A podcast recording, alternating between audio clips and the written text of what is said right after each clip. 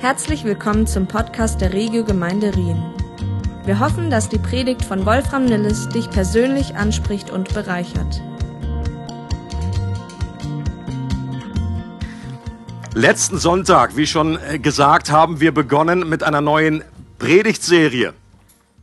Und zwar über das Buch Esther. Eine unglaublich spannende Story, die alle Zutaten für einen Hollywood-Blockbuster hat die nicht nur auf wahren Begebenheit beruht, so ist ja fast jeder, gefühlt jeder zweite Film heutzutage, based on a true story. Das ist nicht mehr, basiert nicht nur darauf, sondern das ist tatsächlich im fünften Jahrhundert vor Christus im heutigen Iran geschehen.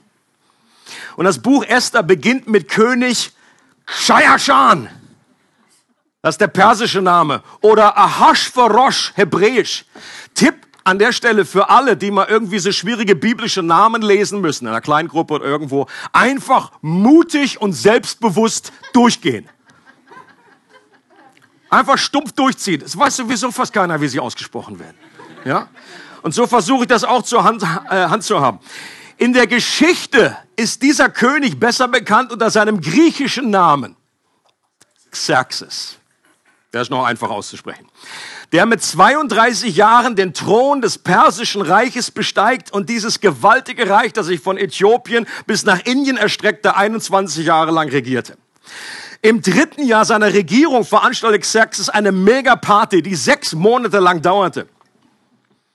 Und alle so innerlich, yeah, zu der alle seine Top-Regierungsleute und Militärs aus den 127 Provinzen des Reiches nacheinander eingeladen wurden, um die mit dem Prompt und Überfluss zu beeindrucken und so ein bisschen raushängen zu lassen, wer King ist. Von dem griechischen Geschichtsschreiber Herodot wissen wir, dass dieses Gelage außerdem zum Ziel hatte, die gesamte Leiteretage auf Spur zu bringen und für einen Krieg gegen die Griechen zu mobilisieren. Das wissen wir nicht aus der Bibel, das wissen wir aus der aus der außerbiblischen Quelle. Und ich finde das unglaublich spannend, hier zu wissen, ah, das hatte diesen Grund. Und einige Jahre später hat er diesen Krieg, Krieg äh, äh geführt, aber hat derbe auf den Hintern bekommen. Eine bemerkenswerte Tatsache des Esther-Buches ist, dass der Name Gottes nicht ein einziges Mal vorkommt, was recht ungewöhnlich ist für ein Buch aus der Bibel in der es ja um Gott geht. Ich bin der Überzeugung, dass der Schreiber äh, Gott nicht einfach vergessen hat, sondern ganz bewusst ein Stilmittel genutzt hat, um eine zentrale Aussage des Buches zu unterstreichen. Nämlich Gott ist auch in den Zeiten, in denen man ihn weder sieht noch hört noch sonst irgendwie wahrnehmen kann, hinter den Kulissen dabei, seinen souveränen Plan der Rettung durch scheinbar gewöhnliche, willkürliche und zufällige Ereignisse zu entfalten. Und das war nicht nur zur Zeit von Esther so, das ist auch heute so. In manchen Teilen dieser Welt ist Gott sichtbarer am Wirken als in anderen Teilen. Was nicht bedeutet, dass Gott nicht da ist, dass er sich verabschiedet hat.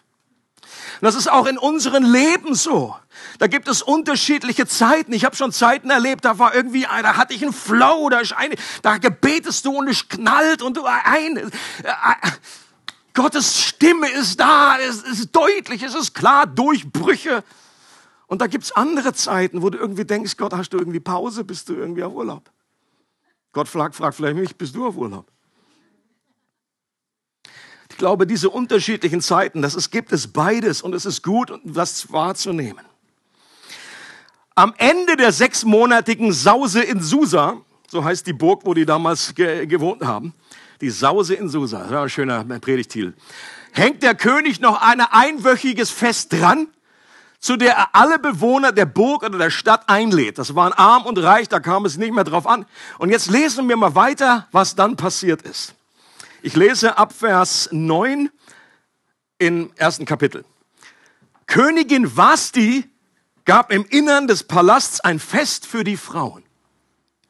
Am siebten Tag des Festes, als der König vom Wein angeheitert war, ich glaube, das ist hier so eine britische Untertreibung, glaube, der war stockbreit, rief er die sieben Eunuchen zu sich, die ihn persönlich bedienten. Mehuman, Biseta, Habona, Bikta, Abakta, Seta und Kakas. Er befahl ihnen, die Königin zu holen, geschmückt mit dem königlichen Diadem. Denn er wollte seinen obersten Beamten und allen Gästen zeigen, wie wunderschön sie war. Doch Königin Vashti weigerte sich, der Aufforderung des Königs zu folgen. Da packte den König der Zorn. Er beriet sich sofort mit dem Rat der Weisen. Es waren Sterndeuter und Rechtsgelehrte, die das Gesetz gut kannten und dem König bei allen Entscheidungen zur Seite standen. Sie hießen Karshena, Shetta, Atma, Tarsis, Meres, Marsena, Memuchan, Tick, Trick und Track. Diese sieben Fürsten aus den Völkern der Meder und Perser waren die Vertrauten des Königs. Sie durften jederzeit zu ihm und nahmen nach ihm den ersten Rang im Königreich ein. Was sollen wir nach dem Gesetz mit Königin Vasti geschehen? fragte Xerxes. Sie hat sich bei meinem Befehl widersetzt, den ihr meinen Eunuchen, den ihr meine Eunuchen überbracht haben. Memuchan antwortete, Königin Vasti ist nicht nur am König schuldig geworden, sondern auch an seinen Fürsten und am ganzen Volk in allen Provinzen des Reiches. Was sie getan hat, wird bei allen Frauen bekannt werden. Sie werden ihre Männer verachten und sagen, König Xerxes hat Königin Vasti befohlen, vor ihm zu erscheinen, aber sie kam einfach nicht. Noch heute werden die Frauen der Fürsten von Persien und Medien dies ihren Männern vorhalten, sobald sie erfahren, was die Königin getan hat. Das wird viel böses Blut geben. Wenn es dem König gefällt, möge er in einem Erlass verkünden, dass Königin Vashti nie mehr zu ihm kommen darf. Dieser Befehl muss Teil der Gesetze der Meder und Perser werden, damit er nicht mehr rückgängig gemacht werden kann. Der König sollte eine andere Frau zur Königin erwählen, die sich dafür als würdig erweist. Wenn man diesen Erlass im ganzen Reich bekannt gibt, werden alle Frauen ihre Männer achten, in den einfachen wie in den vornehmen Familien. Dieser Vorschlag gefiel dem König und seinen Fürsten. Wie Memochan geraten hatte, schickte Xerxes einen Erlass in alle Provinzen seines Reiches. Jede Volksgruppe erhielt das Schreiben in ihrer eigenen Schrift und Sprache. So wollte der König dafür sorgen, dass jeder Mann in seinem Haus das Sagen hatte. Außerdem ordnete er an, in jeder Familie solle die Sprache des Mannes gesprochen werden. Das waren noch Zeiten. Königin Vashti, eine unglaublich mutige Heldin am Beginn der Geschichte. Hier, hier taucht ja Esther noch gar nicht auf. Vielleicht hat sie ihren Namen, Vashti, vom König erhalten, weil der vor lauter Nebenfrauen und durch Alkohol benebelt, damals waren ja auch die Frauen alle verschleiert, immer nicht ganz durchblickte, welche seine richtige Frau war. War es die oder die? Man weiß es nicht. In der Vorbereitung kam mir das einfach. Die? Und die so, ja, mein König. Ah, da, danke, danke. Es ist nicht sehr wahrscheinlich, ich gebe es zu. Aber auf jeden Fall eine gute Eselsbrücke. Den Namen werdet ihr jetzt nicht in Ewigkeit nicht mehr vergessen. Was allerdings stimmt, ist, dass bei Herodot die Königin und Frau von Xerxes Amestris heißt und nicht Vasti was für einige Kritiker natürlich ein gleich ein gefundenes Fressen und Beleg dafür ist, dass die Bibel nicht stimmt. Aber es gibt gute Erklärung für diesen scheinbaren Widerspruch. Es war ja nun nicht ungewöhnlich in der damaligen Zeit, dass Xerxes mehrere Frauen hatte. Das soll es gegeben haben. Und Herodot und die Bibel von einer unterschiedlichen Königin sprechen. Es ist auch möglich, dass die Königin mehrere Namen hatte. Zum Beispiel einen persischen und einen griechischen, was ja beim König selbst auch der Fall war. Wenn, wenn Ametris und Vashti identisch sind, dann ist sie die Mutter vom Thronfolger Artaxerxes, der zur Zeit von Esra und Nehemiah auf dem Thron saß. Und der wurde, auch interessante äh, außerbiblische Information, der wurde genau im dritten Jahr der Regierung von Xerxes geboren, also genau in dem Jahr, in dem die Party stattfand. Und wenn dem so ist, dann war Vashti zu der Zeit, als sie vom König gerufen wurde, hochschwanger, was ein zusätzlicher Grund sein könnte, warum sie nicht in der Öffentlichkeit erscheinen wollte. Andere Ausleger meinen, dass Vashti unverschleiert erscheinen sollte, um begafft zu werden, was in der damaligen Zeit und in dieser Kultur schon Skandal genug gewesen wäre. Wiederum andere Ausleger behaupten, dass Vashti nur mit dem Diadem bekleidet kommen sollte. Was auch eine interessante Auslegung ist. Egal ob schwanger oder nicht, egal ob bekleidet oder nicht, wir können erahnen, wie demütigend es gewesen sein muss, als ein weiteres Objekt, wie ein Möbelstück, vom König vorgeführt zu werden, nur um seine Eitelkeit zu befriedigen und von Hunderten von Männern, die sich die Birne weggesoffen haben, als Lustobjekt begafft zu werden. Denn das ist ja die damalige Situation. Und die Königin widersetzt sich dem Befehl des Königs einfach und hat damit unglaubliche Zivilcourage bewiesen. Xerxes war der damals mächtigste Mann der Welt, der wie ein Gott verehrt wurde. Sein Wort war Befehl. Wir lesen später, wenn sich jemand ungefragt in seine Nähe begeben hat, so einfach mal Tür auf, oh sorry, falsche Tür. Das war sein Todesurteil. Und die Königin weigert sich einfach, ignoriert seinen Befehl, ungeachtet der Konsequenzen, weil es einfach das Richtige war. Das finde ich vorbildlich und ich hoffe, dass auch ich in Situationen den Mut habe, das Richtige zu tun, auch wenn das unangenehme oder weitreichende Konsequenzen für mich persönlich hat. Dass wir als Christen zu unseren Glaubensüberzeugungen und Werten stehen. Zum Beispiel, stell dir vor, in deiner Arbeitssituation, bei irgendwelchen krummen Deals oder Machenschaften bei der Arbeit, zu denen uns der Chef selber ermutigt, nicht mitzumachen. Sich zu weigern und zu sagen, nee, das mache ich nicht. Das geht gegen meine Überzeugung. Sorry, Chef. Das braucht Mut. Das braucht Zivilcourage. Etwas, das wir von Königin Vashti lernen können. Ein bisschen leid tun mir die sieben Eunuchen, die die Nachricht in beide Richtungen überbringen sollten. Die hatten ja schon vorher keinen ganz einfachen Job. Die waren zwar in gehobener Position, hatten dafür aber auch einen hohen Preis bezahlt. Und jetzt stellt euch vor, wie die sieben zur Königin Vasti latschen und ihr ausrichten, dass der König sie jetzt mit dem königlichen Diadem sehen möchte. Die gehen da so hin, die sieben, da denken, hi ho, hi ho. So Vashti, Vigo. So, und die kloppen an die Tür und sagen, Königin, folgendes. Der König verlangt nach dir. Und sie sagt, nee, und macht die Tür zu. Also den Ausdruck auf den Gesichtern, den möchte ich gerne, möchte ich gerne mal irgendwie so im, im Zeitlupe sehen. Die wussten in dem Moment, das wird kein guter Tag. Die wussten auch, vielleicht wird das ihr letzter Tag. Denn diese Antwort von Vasti dem König zu überbringen, ohne zusätzlich noch am Hals beschnitten zu werden, das war jetzt eine ganz schwierige Nummer. Vielleicht stammt aus der Zeit der Spruch, I'm only the messenger. Don't shoot the messenger. I'm only the messenger. Xerxes war natürlich not amused und raste vor Wut. Ihn packte der Zorn, heißt es. Besoffen und zornig, eine besonders schlechte Kombination.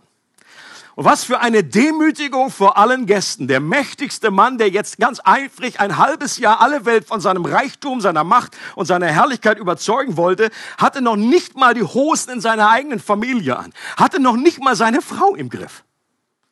Der absolute Supergau. Die Königin hat ihn als Hampelmann vorgeführt und im übertragenen Sinne ebenfalls zum Eunuchen gemacht. Anstatt das auf direktem Weg mit seiner Frau zu besprechen, macht Xerxes die Sache zu einer Staatsangelegenheit und fragt seine sieben engsten Vertrauten, seine weisen Ratgeber, das waren Sterndeuter, das waren irgendwie okkulte Leute äh, und Beschwörer, was jetzt mit Vasti geschehen soll. Die raten, ein Exempel an ihr zu statuieren, weil ja sonst alle Frauen im ganzen Reich sich ein Beispiel an Vasti nehmen und ihren Mann auf der Nase rumtanzen könnten. Vielleicht hatten die sieben Männer bei ihrer Entscheidung dabei vor allem allem an ihre eigenen Frauen gedacht. Und dass es dadurch motiviert war. Auf jeden Fall ging ihr Supervisorrat im Grunde voll nach hinten los. Und die Sache eigentlich noch schlimmer zu machen für den König. Denn durch seinen Befehl, der in alle Sprachen übersetzt wurde, in alle Ecken des Reiches gebracht wurde, wurde jetzt erst recht überall bekannt, wie sehr der große König von der Königin gedemütigt wurde. Vorher hätte man das noch deckeln können, sie sagen, oh, das geht ja nicht aus der Burg raus. Hey, lasst uns das mal verteilen im ganzen Reich. Wer, wer, so, wer so Ratgeber hat, der braucht keine Feinde. Ich kann mir vorstellen, wie der König, nachdem er wieder irgendwie halbwegs äh, bei, bei, bei, bei Verstand war, dass er nicht mehr besoffen war, dass der erst mal dreimal mit dem Kopf gegen die Wand gelaufen ist. Sag mal, Alter, bin ich bescheuert? Was ist denn das für ein bekloppter Rat der Weisen? Jetzt lass uns diese wunderbare Nachricht überall verbreiten, damit einfach klar wird, damit auch die Leute, die es nicht mitgekriegt haben, was ist da passiert? Die Königin? Oh, das ist ja coole Story. Das ist ja cool, der König. Pff. Und all diese Ereignisse, moralische Höhe und Tiefpunkte, die scheinbar willkürlich in diese scheinbaren willkürlichen Entwicklungen hat Gott dazu benutzt, um eine neue Königin am Hof zu positionieren. Einen Teenager, die meisten Ausleger gehen davon aus, dass die ungefähr 14 Jahre alt war, als sie an den Hof kam. Die später Es, also namens Hadassah, die später Esther genannt wurde. Und all das hatte Gott gebraucht, um seinen Plan der Erlösung einzufädeln. Was zu der Zeit damals niemand im Traum erahnen konnte. Und die frauenverachtende und erniedrigende Haltung, die Xerxes damals an den Tag gelegt hat, war in damaligen Persien sicherlich nichts Besonderes. Das ist jetzt nicht weiter aufgefallen, das, ist, das war einfach so. Ähm, für so einen König. Äh, heute ist es in diesem Bereich, Gott sei Dank, in vielen Ländern und Kulturen, zumindest im offiziellen Bewusstsein, zu einer Veränderung gekommen, was das Verhältnis, was die Wertschätzung der Frau gegenüber angeht. Und gleichzeitig findet dasselbe jeden Tag auch in unseren modernen und aufgeklärten Gesellschaften statt, dass Frauen als Lustobjekte begafft und dadurch wie Objekte auf ihr Äußeres reduziert und dadurch erniedrigt werden. Ich spreche natürlich von Pornografie, die sich heute im Jahr 2019 inhaltlich kaum von einer sexdurchtränkten Kultur in Persien oder Griechenland oder Rom unterscheidet. Eine christliche Hilfsorganisation sagt zu, zu, dem Thema Folgendes. Zitat könnt ihr vorne mitlesen. Nach dem Vergleichen von diversen Statistiken zum Thema Pornokonsum können wir zusammenfassend festhalten, dass mindestens jeder zweite Mann und jede vierte Frau regelmäßig pornografische Inhalte konsumiert. Deswegen braucht es keine prophetische Gabe, um zu wissen, in einer Gruppengröße wie dieser gibt es Menschen, die das betrifft. Und die traurige Realität ist, dass bei solchen Statistiken es nicht einen riesen Unterschied macht, ob es sich um Christen oder um Nichtchristen handelt. Mehr als ein Drittel aller weltweiten Internet-Downloads haben einen pornografischen Inhalt. Mehr als ein Drittel. Jede neunte Webseite besteht aus Pornografie. Fast jeder zehnte Mann in Deutschland gilt bereits als Pornografie süchtig. Tendenz steigend. Ausgerechnet Pamela Anderson, also alle, die über 40 sind, kennen die noch, hat zusammen mit einem Rabbi im Wall Street Journal Pornografiekonsum und damit ja ihr eigenes Leben als großen Irrtum bezeichnet und die Gesellschaft aufgefordert, sich von der Pornografie abzuwenden. Warum? Weil sie da drinne war in dieser Maschinerie, weil sie erlebt hat, wie, wie finster das ist, wie verlogen das ist. Äh, und dass das vielleicht nach außen so schillernd aussieht, aber unglaublich dämonisch ist. Thomas Schirmacher listet einige vernünftige Gründe gegen Pornografie auf. Er sagt, es führt zu Nachahmungsverbrechen, denn sie führt dazu, dass ihre Konsumenten ausprobieren und nachahmen, was ihnen optisch vorgemacht wird. Es wird automatisch immer brutaler und bringt unglaubliche Gewaltorgien hervor. Die Verwendung von Sex und Gewalt wird in unserer Gesellschaft immer intensiver. Ein Bereich, in dem die Brutalisierung ganz offensichtlich wird, ist die Kinderpornografie. Pornografie entwürdigt die Frau und macht sie zu einem käuflichen Objekt. Pornografie prägt die Einstellung der Männer Frauen gegenüber und bringt Frauen um das elementare Recht, Mensch sein zu dürfen. Frauen sind laut Pornografie nackte Wesen und vor allem zur Befriedigung geschaffen. Pornografie macht den Körper des Menschen zum höchsten Maßstab und zerstört damit alle inneren Werte einer Beziehung. Was der Mensch wert ist, wird an seinem Aussehen gemessen. Es belastet Kinder mit Problemen, die sie weder bewusst noch unbewusst verarbeiten können. Es zerstört die Partnerschaft zwischen Mann und Frau, weil Idealfrauen als heimlicher Maßstab die Dritte im Bunde sind. Viele Paare sind inzwischen zur Sexualität ohne Pornografie unfähig.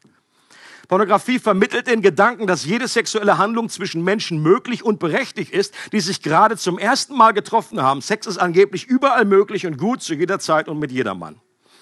Und das Interessante ist jetzt, dass wir das alles wissen können.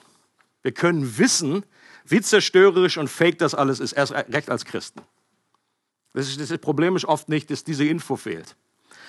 Und immer wieder kommt es vor, dass wir von diesem Gift trinken und auch viele Christen kommen aus eigener Kraft aus diesem Sumpf nicht mehr heraus. In diesem Bereich gibt es unglaublich viel Leid und Scham und Tränen der Verzweiflung.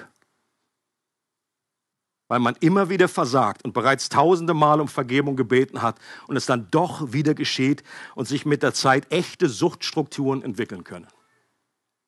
Und dieser Teufelskreis zerstört das Selbstwertgefühl von Menschen. Es lähmt viele Christen. Das ist ein Klassiker, dass Leute, dass, dass Menschen in, äh, in, in den Gottesdienst kommen äh, und dann irgendwie Nacht vorher sich dann noch irgendwie äh, äh, versurft haben und dann im Grunde der ganze Gottesdienst einfach ein Riesenkraftaufwand ist. Es geht nur darum, die Energie jetzt aufzubringen, irgendwie da durchzukommen, sich frei zu wursteln, sich frei zu, äh, sich zu befreien wie aus diesem Auto, um überhaupt wieder Gott zu begegnen, sich langsam ranzurobben. Und dann ist der Gottesdienst vorbei und dann hast du vielleicht gerade irgendwie geschafft, aber du bist nicht in der Lage, das irgendwie zu genießen, äh, deinen Input zu bringen, etwas mit weiterzugeben von deinen Gaben. Und was macht das kaputt an dem eigenen Wertgefühl, an deiner Identität? Oder es stürzt Menschen in eine Glaubenskrise. Die sagen einfach, ich habe so oft gebetet, wenn Gott jetzt nicht das irgendwie verändert, was soll ich tun? Vielleicht, Gott will, vielleicht will er mich nicht befreien, vielleicht ist er doch nicht da. Zahlreiche Beziehungen und Ehen leiden darunter und durch den Konsum von Pornografie wird letztendlich auch eine Industrie am Leben gehalten, die zur Ausbeutung, Versklavung und Vergewaltigung von unzähligen Menschen führt. Und schon lange ist das kein reines Männerproblem mehr, dass wir hier auch äh, auf einer Seite uns befinden. Frauen sind ebenso davon betroffen. Äh, unser Jonas Baguette, der jetzt äh, äh, vor ein paar Wochen sich verabschiedet hat, der hat neulich noch ein, äh, ein YouTube-Clip gepostet auf Facebook, habe ich mir angeschaut, von einer Frau, Jessica Harris. Wenn ihr die mal googeln wollt, das äh, lohnt sich, diese Story von dieser Frau anzuhören. Geht zehn Minuten nur. Sie selber sagt, dass sie ein als christliches Kind in einer Gemeinde aufgewachsen ist. Und die war nicht nur so ein bisschen mal dabei, die war volles Brett dabei. Die waren irgendwie dreimal am Sonntag, ist die in jedem Gottesdienst gewesen. Die war irgendwie äh, in, in, in eine Bible-Gruppe in der Schule. Die hat alles voll mitgemacht. Aber irgendwann ist sie mehr und mehr in diesen Sog reingerutscht und wurde Pornografie süchtig. Okay? Irgendwann ist das dann aufgeflogen und dann hat man ihr dummerweise dann noch den tollen Rat gegeben oder ihr wie Vorwürfe gemacht, so nach dem Motto, ja, ich meine, als Mann hätte ich das jetzt verstehen können, aber du als Frau, das überlege mal. Und dann hat die sich sowas von schlimm gefühlt und hat für sich eins und eins zusammengezählt und hat gesagt, okay, wenn ich als Frau Pornografie super finde, dann bin ich wahrscheinlich für diesen ganzen Pornomarkt bestimmt. Ist dann einfach selber Pornodarstellerin geworden und hat irgendwann dann Kinderpornografie hergestellt und äh, gestartet alles nach außen. The Christian, absolut zuckersüßes Mädchen. Hättest du von draußen nie erahnt. Und heute hilft sie Menschen, aus dieser Hölle wieder rauszukommen. Philipp Jensi schreibt Folgendes. Keine menschliche Sehnsucht ist mächtiger und schwerer in den Griff zu bekommen. Sex hat eine so starke Brennkraft, dass er das Gewissen, Versprechen, Verpflichtungen gegenüber der Familie, Glaube und alles andere, was ihm im Weg steht, verbrennen kann. Und ich möchte an dieser Stelle sagen, es gibt Hoffnung. Es gibt Hoffnung. Und ich fand das so passend, äh, auch das von Michel, das Bild, dass Jesus heute hier ist, um Menschen die Füße zu waschen und Vergebung anzubieten und die neue Hoffnung zu bieten. Jesus hat versprochen, dass in dem Maß, wie wir mit ihm verbunden sind und in seinem Wort bleiben, wir die Wahrheit erkennen werden, die uns letztlich frei macht. Wenn der Sohn euch frei macht, so werdet ihr wirklich frei sein. Und ich möchte am Schluss dieser Predigt fünf Prinzipien uns weitergeben, die ganz praktische Hilfe auf dem Weg zur Freiheit bieten. Are you ready? Prinzip Nummer eins ist Wahrhaftigkeit.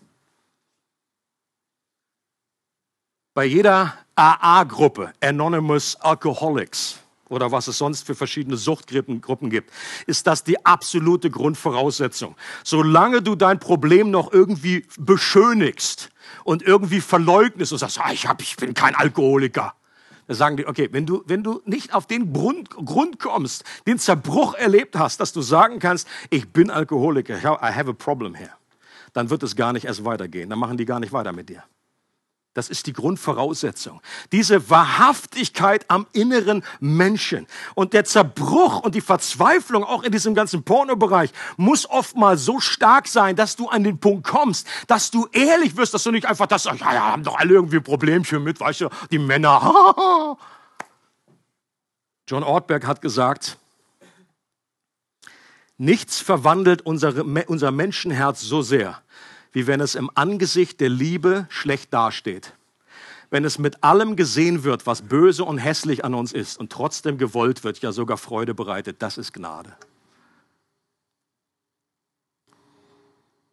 Das haben wir auch schon erlebt bei uns in der, äh, in der Church, in Coaching-Gruppen, in Beziehungen, das in, in Seelsorge, dass wo Menschen sich geöffnet haben. Das ist der erste und absolut wichtigste Schritt, um da in diesen Prozess einzusteigen. Und du wirklich ehrlich wirst und das bekennen kannst vor einem Menschen. Ich meine, Gott weiß es sowieso. Aber dass dieses biblische Prinzip der Beichte, okay, dass du zu einem Menschen gehst und dich offenbarst und es riskierst, dass du so gesehen wirst, wie du wirklich bist. Das ist unwahrscheinlich schwer. Ähm, aber Gott wird dir helfen, wird dir Kraft geben und das kann der Durchbruch sein für, äh, und der Anfang für diesen Befreiungsprozess. Meist ist es auch hilfreich, dem Partner gegenüber, ich rede vor allen Dingen einfach von, vor allen Dingen hier bei Verheirateten davon, ähm, deinem Partner gegenüber wahrhaftig zu werden. Sicherlich auch weise damit umgehen, den richtigen Zeitpunkt aber auch abpassen. Auch wenn das eine riesige Überwindung sein kann, weil man vorher nicht weiß, wie das ausgeht. Okay? Das kann so ausgehen, dass der Partner dann irgendwie sagt,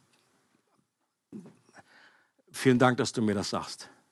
Äh, ich habe auch Probleme in dem Bereich, okay? Das wäre eine Variante. Es gibt Partner, die damit äh, ganz äh, verhältnismäßig gut umgehen, locker umgehen und sagen, und das ist nicht ein Riesending, aber es gibt aber auch das andere, dass Leute wirklich aus allen Wolken fallen. Okay? Und, äh, und man sollte dem Partner unbedingt Zeit geben, das zu verdauen und nicht gleich Vergebung einfordern. Ja? Natürlich muss der Partner irgendwo an den Punkt kommen, dass, dass Vergebung wieder gegeben wird. Aber jetzt das mit der Pistole auf der Brust, das ist immer schlecht. Vergebung wird nie eingefordert. Und es ist verständlicherweise oft viel Vertrauen in die Brüche gegangen. Da gibt es viel Scherben, was erstmal wieder aufgebaut werden muss. Auf der anderen Seite sollte der Partner sich bewusst werden, was für eine Überwindung es den Partner gekostet haben muss und dass das Letzte, was der jetzt braucht, noch zusätzliche Vorwürfe oder sogar eine Moralpredigt ist. Der fühlt sich so schon schlecht genug. Der Partner sollte wissen, dass Pornografiekonsum nicht automatisch damit zu tun hat, dass er selbst nicht attraktiv genug gesehen wird oder die sexuelle Beziehung unbefriedigend wäre. Wenn du selbst in diesem Bereich nicht so versucht wirst, dann sei Gott dankbar dafür. Aber pass auf, dass du andere nicht dafür richtest, dass sie anders sündigen als du selbst. Vielleicht kämpfst du mit Eitelkeit oder Jezorn oder einer bösen Zunge. Sünden, die aus Gottes Sicht nicht besser sind als sexuelle Sünde. Du kannst deinem Partner helfen, diese Schlacht zu schlagen, ihm immer wieder vergeben, für ihn beten, ihm den Rücken stärken, ihm Wahrheiten zusprechen, ihn in seiner Identität äh, in Gott bestätigen. Du hast die geniale Gelegenheit, deinem Partner die bedingungslose Liebe Gottes sichtbar werden zu lassen. Für, den Ehe, für, für, für Eheversprechen gelobt man sich die Treue in guten und in schlechten Zeiten. Right? In Krankheit und in Gesundheit. In so einer Zeit kann genau dieses Versprechen auf die Probe gestellt werden. Wahrhaftigkeit Nummer eins. Das zweite ist Rechenschaft. Das nur einmal vor jemanden auszusprechen, reicht in den meisten Fällen nicht aus. Es ist wichtig, einen Rechenschaftskultur, äh, Prinzip um sich herum zu entwickeln und gestalten. Das kann unterschiedlich aussehen. Natürlich kannst du äh, Leute bitten oder wenn du das jemandem schon gesagt hast, dann, dann gibst du ihm die Erlaubnis, nicht nur die Erlaubnis, sondern du, du, du befiehlst ihm, du fragst bitte nach. Frag mich einmal im Monat nach oder wenn es ganz intensiv dringendst ist, einfach öfter. Du kannst einen Notfallplan entwickeln, dass du ihr euch verabredet, jemanden anzurufen oder eine WhatsApp zu schicken, wenn du versucht wirst. Okay? Und das kann hilfreich sein. Warum? Weil es die Hemmschwelle erhöht Du wirst dir in dem Moment mehr überlegen, ob du jetzt einfach das Ding anklickst oder hier irgendwie in diese Richtung weiter äh, gehst, wenn du sagst, okay, ich habe eigentlich versprochen, ich rufe eine Person an. Manche Internetfilter verschicken automatisch Nachrichten an verschiedene Menschen, die du vorher selber eingegeben hast. Auch das kann eine unglaubliche Hilfe sein. In dem Moment, wo du weißt, okay, jetzt äh, schicke ich Chrissy was und meiner Frau dann werde ich mir nochmal überlegen, ob ich jetzt auf die Webseite gehe. Das kann dabei helfen, das muss nicht dabei helfen, das kann aber dabei helfen, dass du dir das in Versuchszeiten zweimal überlegst. Dritte Prinzip und dritte Maßnahme sind ganz praktische Maßnahmen. Wir müssen da auch praktisch werden. Es reicht nicht aus, einfach nur, einfach nur Gebet. Natürlich Gebet und, und das Wort Gottes absolut grundsätzlich, völlig klar. Aber wenn wir das, das können wir auch irgendwie fromm als Ausrede benutzen. Wenn sich da keine Veränderung einbahnt, wenn du nicht irgendwie, äh, äh, das heißt Buße, das heißt Umkehr, das heißt seinen Sinn zu verändern und Dinge anders zu machen. Wenn du die Dinge in Zukunft immer gleich machst, dann ist die Chance nicht besonders groß, dass sich das auch verändert etwas. Dass du Bilder und Videos löscht natürlich, dass du einen Filter einbaust, dass du gewisse Apps sperrst, dass du vielleicht in, deinen Fernseher verkaufst, wenn das nötig ist. Oder verschenkst, kannst du bei mir abliefern. Und hier an solchen, an solchen aktiven Schritten zeigt es sich, wie ernst es dir ist. Okay? Wenn jemand im Seelsorgegespräch sagt, oh ja, ich bin einfach ganz zerknirscht, so am Boden, ist mir, ist ernst, ist ganz, ganz ernst. So ernst ist mir das. Und dann bist du nicht mehr bereit, die simpelste Sache irgendwie zu machen, wo es dann wirklich sich, uh, where, the, where the rubber meets the road, wie die Engländer sagen. Jesus spricht auch von radikalen Maßnahmen, wenn er davon redet, dass wir uns das Auge ausreißen sollen, dass wir uns die Hand abschneiden sollen. Dafür, dafür redet er natürlich nicht wirklich von Selbstverstümmelung, logischerweise. Er redet davon von radikalen Maßnahmen, die nötig sind, um wirklich in die Freiheit zu kommen. Vierte Prinzip sind ganzheitliche, ein ganzheitlicher Heilungsprozess. Und beide Worte sind hier wichtig. Ganzheitlich und Heilungsprozess. Ganzheitlich, damit meine ich, du stellst dir vielleicht mit der Hilfe auch eines Seelsorgers ehrliche Fragen, was vielleicht der Nährboden für dieses Unkraut ist. Leute, Pornografie ist oftmals, äh, viele Sündenbereiche sind letztendlich nichts anderes als eine Anbetungsstörung. Okay? Sünde ist eine Anbetungsstörung. Wir beten die Schöpfung an und nicht den Schöpfer. Und oftmals, ich habe ein Buch gelesen, fand ich ein hilfreiches Bild, der vergleicht unser Leben, unsere Seele mit einem Kinosaal, wo es verschiedene Filme gleichzeitig laufen, in Saal Nummer eins, Nummer zwei, Nummer drei, Nummer vier, Nummer fünf. Und wenn du einfach, in Nummer eins läuft immer nur das irgendwie das ganze Sexthema und pornografisches, aber es, vielleicht sind es andere Themen in deinem Leben. Vielleicht ist es einfach ein Identitätsproblem, eine Vaterwunde, eine Vaterlosigkeit, die letztendlich das ernährt. Das ist das Problem. Und manchmal kannst du es nicht auf direktem Wege angehen, sondern musst dich mal um andere Fragen kümmern. Musst die Motorhaube mal aufmachen und sagen, okay, what happened? Was ist diese große Sehnsucht, die du versuchst? Was ist der Durst, den du versuchst zu stillen? Chesterton, äh, äh, englischer Dichter und Autor, hat gesagt, jeder Mann, der bei einer Prostituierten anklopft, ist letztendlich auf der Suche nach Gott. Da steckt eine, eine Sehnsucht hinter äh, und die sich einfach in diese Bahnen jetzt offenbart. Aber das heißt nicht, dass das das, das einzige, einzige Problem ist. Das ist das Ganzheitliche und der Heilungsprozess. Die Betonung darauf ist, dass das in vielen Fällen eben sich über Wochen, Monate und Jahre hinziehen kann. Ja, es gibt dramatische Heilungen. Genauso wie wir auch wissen von Alkoholikern, die einfach zu Jesus gekommen sind, vielleicht übernatürlich befreit wurden. Das ist klasse und das glaube ich auch. Aber in den meisten Fällen ist es doch eher ein Prozess, der sich lange hinziehen kann. Und ich glaube, dass es auch in diesem Thema so ist. Natürlich brauchen wir Gebet, Unterstützung, aber manchmal können wir die falsche Vorstellung haben, dass jetzt nur jemand uns die Hand auflegt, ein Gebet spricht und dann pff, ist alles anders. Jemand ist mal zum Seelsorger gekommen und hat gesagt, bitte befreie mich, bete für mich, befreie mich von all diesen Versuchungen in meinem Kopf. Hat er gesagt, kann ich nicht machen, muss ich dann Hirn wegbeten. Entscheidend ist nicht, dass wir nie mehr eine Schlacht verlieren, sondern dass wir den guten Kampf des Glaubens kämpfen in dem Wissen, dass wir in Christus schon den Sieg haben, weil wir im Glauben mit ihm verbunden sind. Und der fünfte und letzte und vielleicht wichtigste Bereich und das Prinzip ist befähigende Gnade.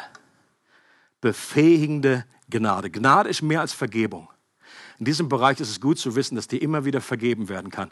Aber Gnade ist eine befähigende Kraft zur Veränderung. Okay? Das ist, viel, viel, das ist, das ist entscheidend. Ähm, jemand hat gesagt, in der Versuchung zu sagen, das darf ich jetzt nicht mehr, ist Gesetzlichkeit. Zu sagen, das brauche ich jetzt nicht mehr tun, weil Gott besser ist, das ist das Evangelium. Und hier kommt die Kraft des Evangeliums rein, die uns einfach nicht äh, einfach nur eigene Anstrengung, eigene Selbstdisziplin oder irgendwie moralisierendes, das hilft alles nicht auf Dauer. Wir brauchen die Kraft des Evangeliums. Ich liebe dieses Zitat von Thomas Chalmers. Er sagt, um dem Herzen eine alte Leidenschaft zu entreißen, muss man es der verändernden Kraft einer neuen Leidenschaft aussetzen. Okay? Wenn du Sexlust, wenn du, wenn du Suchtstrukturen äh, wegnehmen möchtest aus deinem Herzen, dann reicht es nicht, einfach nur zu sagen, ich reiße alles raus, reiße alles raus, Disziplin zusammenbeißen, ich, abschneiden, Augen aus. Du musst etwas Neues finden, was noch größere Leidenschaft und Lust in dir freisetzt. Deswegen bin ich so überzeugt von diesem hedonistischen christlichen Gedanken. Habe deine Lust am Herrn. Wenn wir das Christentum irgendwie reduzieren, irgendwie auf Verbot oder so, das wird alles nicht funktionieren. Dann wären wir Buddhisten im besten Fall. Da geht es darum, dass, dass irgendwie Leidenschaften irgendwie unterdrückt werden. Aber im Christentum geht es darum, dass unsere Sehnsüchte, unsere Leidenschaften transformiert werden, dass wir etwas Besseres finden.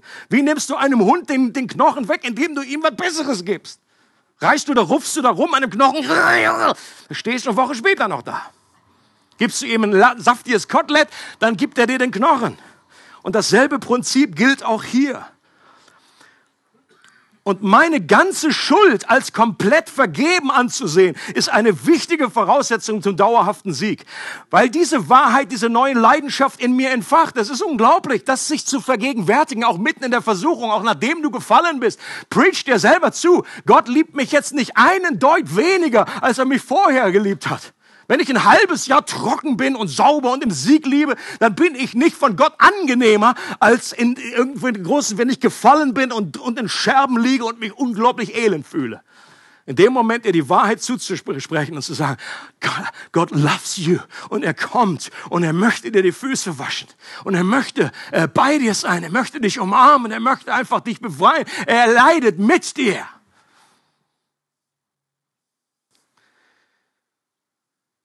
Und zu glauben, dass Jesus selbst versucht worden ist in allen Bereichen, wie es im Hebräerbrief heißt, das, das beinhaltet auch sexuelle Versuchung. Auch Jesus wurde sexuell versucht. Ich sage nicht, dass er der Versuchung nachgegeben hat, ich sage, dass er versucht wurde. Versuchung und die, die, die Sünde ist nicht dasselbe. Und dass er ein König ist, der Mitleid hat mit unseren Schwachheiten, der so anders ist als ein König Xerxes der als hoher Priester zu Rechten Gottes für uns betet, da betet jemand für dich, dass du verändert wirst, dass du frei wirst. Dass du, wie es im Hebräerbrief heißt, zu ihm kommen kannst, durch das Blut Jesu gerecht gesprochen. Der Zugang ist frei, um Gnade zu empfangen zur rechtzeitigen Hilfe. Und genau das ist es, wovon ich rede. Du brauchst Gnade, um verändert zu werden. Natürlich, du brauchst äh, Wahrhaftigkeit, du brauchst Vergebung, die du immer wieder empfängst. Aber Gnade ist noch mehr. Und der Gott, der dir zuruft, es gibt jetzt keine Verdammnis mehr für dich, weil du in mir bist. Es gibt nun keine Verdammnis mehr für die, die in Christus Jesus sind. Lest dir diesen, äh, lern diesen Vers auswendig, Römer 8, Vers 1 den du als Waffenarsenal auf jeden Fall bei dir hast. Das ist das Messer schlechthin. Das ist für jeden Schweizer, das sollte er in seinem Sackmesser auf jeden Fall dabei haben. Es gibt nun keine Verdammnis mehr für die, die in Christus Jesus sind. Matthew Henry, noch so ein anderer, so einer von den Puritanern, die genau diese Prozesse des Herzens und der Seele so gut verstanden haben. Er sagt, die Freude am Herrn wird uns gegen die Angriffe unserer geistlichen Feinde wappnen und aus unseren Mündern den Geschmack an jenen Vergnügungen wegnehmen, mit denen der Versucher seine Köder versieht.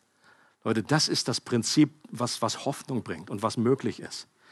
Ihr redet nicht von irgendwie starker Selbstdisziplin, jetzt reißt euch ja mal alle zusammen, sondern er sagt, die Freude am Herrn, die wird die dir so eine Anziehungskraft geben. Und deswegen ist es auch ein Prozess. Wenn du irgendwie über Jahre irgendwie so Dinge eingefahren hast, hast wie irgendwie solche äh, Spurrillen von irgendwelchen Autos da in einem Feldweg, dann ist es in den meisten Fällen, das kannst du nicht mit einem Gebet einfach, ist alles, alles gut. Okay, das ist auch bis, bis in die Synapsen ins Gehirn gibt es oftmals Veränderungen. Da müssen neue Synapsen wachsen, neue Bahnen sich neu äh, entwickeln und Dinge wieder umzulernen. Aber Gott gibt die Kraft dazu, das zu tun. Zum Schluss möchte ich noch zwei hilfreiche Webseiten äh, solange du also jetzt noch ein äh, Internet hast nach dieser Predigt und nicht gleich alles abbestellst, wäre das noch äh, zwei Webseiten, die ich empfehlen kann. Und zwar heißt die eine www.porno-frei.ch. Okay, das ist einfach ein, ein, ein, eine Plattform, wo sich verschiedene Gemeinden und Werke zusammengeschlossen haben, auch von der Allianz. Äh, und da habe ich äh, reingeschaut und da sind hilfreiche äh, Informationen drin, auch, auch Videos von Leuten, die einfach ganz ehrlich und offen darüber berichten, über ihre eigenen Nöte. Wichtig ist, dass das aus dem Verborgenen rauskommst. Solange du selber noch denkst, ja, ich bin die Einzige, die dieses Problem hat, äh, hat der Teufel einfach die größte Macht. Ja, so, lang, so bis du verstehst, okay, offenbar gibt es mehrere und andere kämpfen noch mit mir zusammen. Äh, und diese, diese auf der Webpage wirst du auch finden eine, äh, eine Info über eine Konferenz, die äh, im November stattfinden wird, am 23. November, Pornofrei-Konferenz. Johnny und ich gehen. Haben wir schon vor, bevor dieses Thema überhaupt auf dem Tisch war, haben wir gedacht, habe ich gesagt, Joshi, äh, Joshi, ja, Joshi, Joshi kann auch kommen. Johnny, habe ich gesagt, Johnny, ob er wollte oder nicht, so als so Co-Pastor, ich gesagt, Johnny, kommst du mit? Bin ich so allein, eigentlich so Angst. Das war nicht der Grund. Auf jeden Fall möchte ich hin. Ich finde, dass, dass das so ein Angebot gibt, finde ich absolut cool. Äh, und ich lese mal vor, wie Sie selber sagen, egal die Einladung, egal ob Pastor, Berater, Seelsorger, Coach, Kleingruppenleiter, Partner, Partnerin von Pornokonsumentinnen, Konsumierenden oder einfach interessant, weil jemand im Umfeld mit diesem Thema herausgefordert ist. Diese Konferenz soll helfen, unterstützen, Tabus auflösen, Beziehungen stärken, die gesunde Sexualität in der Ehe fördern und Anstoß zu präventiven Maßnahmen geben. Diese Konferenz richtet sich an alle. Und wenn du Interesse hast, da mitzukommen, dann lade ich dich herzlich ein. Es gibt noch Plätze. Wenn wir einen Bus mieten sollen, ist das für mich okay. Weil ich glaube, das ist wichtig, das ist ein wichtiges Thema für, für uns selbst und für andere. Und die zweite äh, Webseite heißt Setting Captives Free. Das ist aus dem Amerikanischen, gibt's aber auch auf Deutsch äh, übersetzt. Das ist ein Online-Kurs, den du machen kannst über 30 Tage. Wenn du dich da einloggst, dann bekommst du einen Online-Mentor und dann hast du für jeden Tag gibt's schon Input, es gibt ein gewisses Zeugnis von Leuten, die das irgendwie, die, die irgendwie schon mehr, mehr Freiheit äh, bekommen haben. Das sind meistens, die Mentoren sind alles Leute, die diesen Kurs selber schon gemacht haben, die, die mit diesem Thema vertraut sind. Und äh, auch das ist eine klasse Möglichkeit, um mehr und mehr in diese Freiheit zu kommen. Und wir werden gleich im Anschluss das Abendmahl nehmen, auch als eine Erinnerung daran, dass wir Gnade empfangen von Jesus. Es freut uns, dass du heute zugehört hast. Für weitere Predigten, Informationen und Events besuche unsere Gemeindewebseite www.regiogemeinde.ch.